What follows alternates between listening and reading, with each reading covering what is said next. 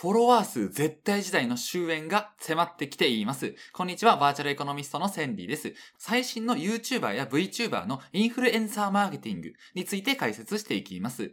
インフルエンサーマーケティングとは芸能人や有名ブロガーなど影響力がある人物が特定の商品やサービスを紹介して、え消費者の購買行動に影響を与えるマーケティング手法です。インフルエンサーに自社の商品の宣伝を依頼するならば、あなたは一体何を基準に依頼をしますか？企業の広報担当になりきって考えてみてください。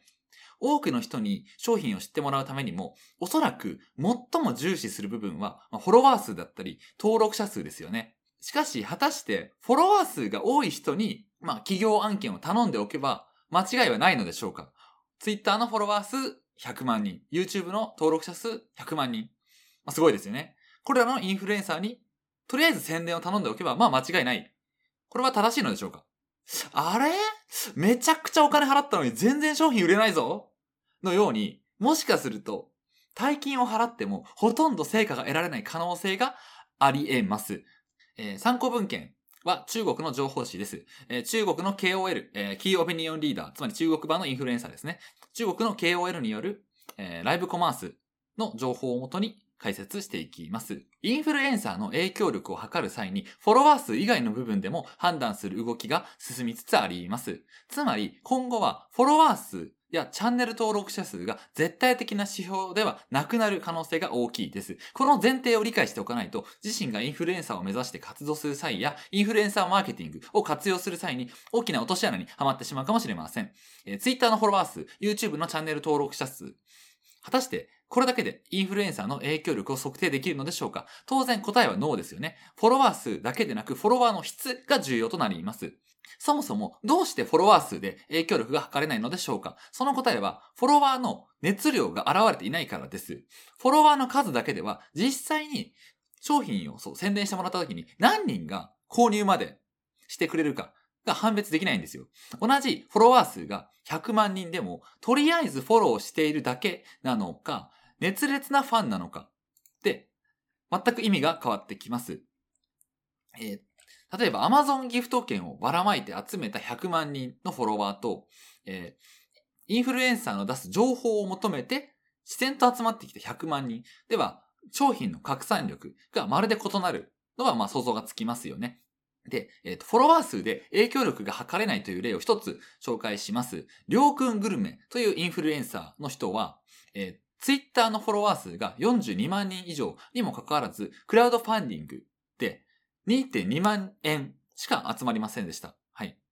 これは、インフルエンサーマーケティングを利用する企業にとっては、衝撃を与える結果ですよね。インフルエンサーの拡散力っていうのは、フォロワー数だけでは判断できないという恒例です。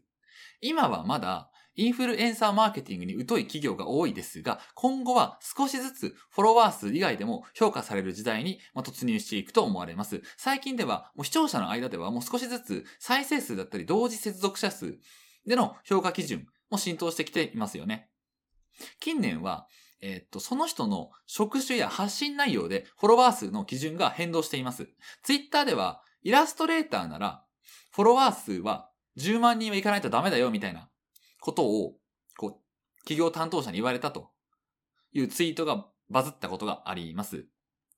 えこの本質っていうのは、そのイラストレーターを軽視してるとか、フォロワー10万人がどれだけ大変か企業の人は分かってないとか、そういうことではありません。この事件からは、職種によって異なる基準値でフォロワー数が判断される、このような時代が来ている。ということが読み取れます。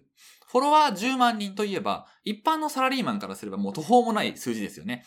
フォロワーが10万人もいるサラリーマンは、もう本当周りからすれば憧れの存在と見られるでしょう。しかし、芸能人だったりイラストレーターの場合、基準値がこう引き上げられちゃうんですよね。基準値が引き上げられてしまうので、えーまあ企業によってはもう10万人フォロワーがいたとしてもちょっと物足りないなみたいな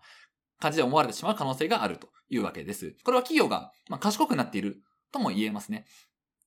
えっと、基準値を変動させることで、よりその人の実力や影響力を、まあ、判断しやすくなる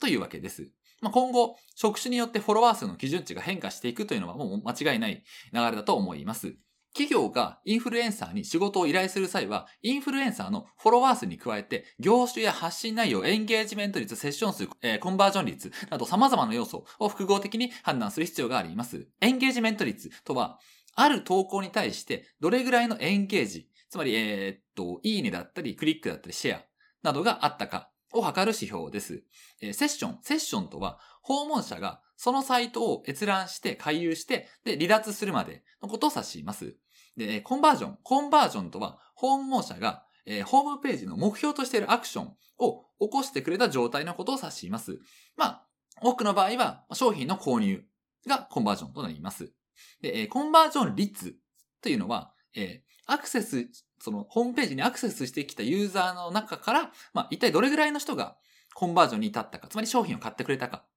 を示す数値です。中国のライブコマースでは、えー、KOL、キーオピニオンリーダーつ、つまり中国版のインフルエンサーですね。中国版のインフルエンサーの実力を、まあ、測る指標には、えー、売上高、えー、制約件数、アクセス数、オンライン滞在時間などのデータが中心に使われているそうです。まあ、このことから、日本のインフルエンサーももうフォロワー数だけでなく総合的なデータで影響力を判断される時代に突入していくことが予想されます。結論として、企業が限りある予算で大きな成果を得るには、ただフォロワー数順にオファーをこう出すのではなく、もう多角的にいろんな角度から影響力を検知して、より安いコストで大きな効果が得られるインフルエンサーを選定する必要があります。そして、インフルエンサーを目指す人は、もうそのような、えー、フォロワー以外の部分も見られるという時代が来ることを予期して、まあ、フォロワー数、登録者数以外の部分でも影響力を蓄えていくような活動が必要となりますね。本日はご視聴ありがとうございました。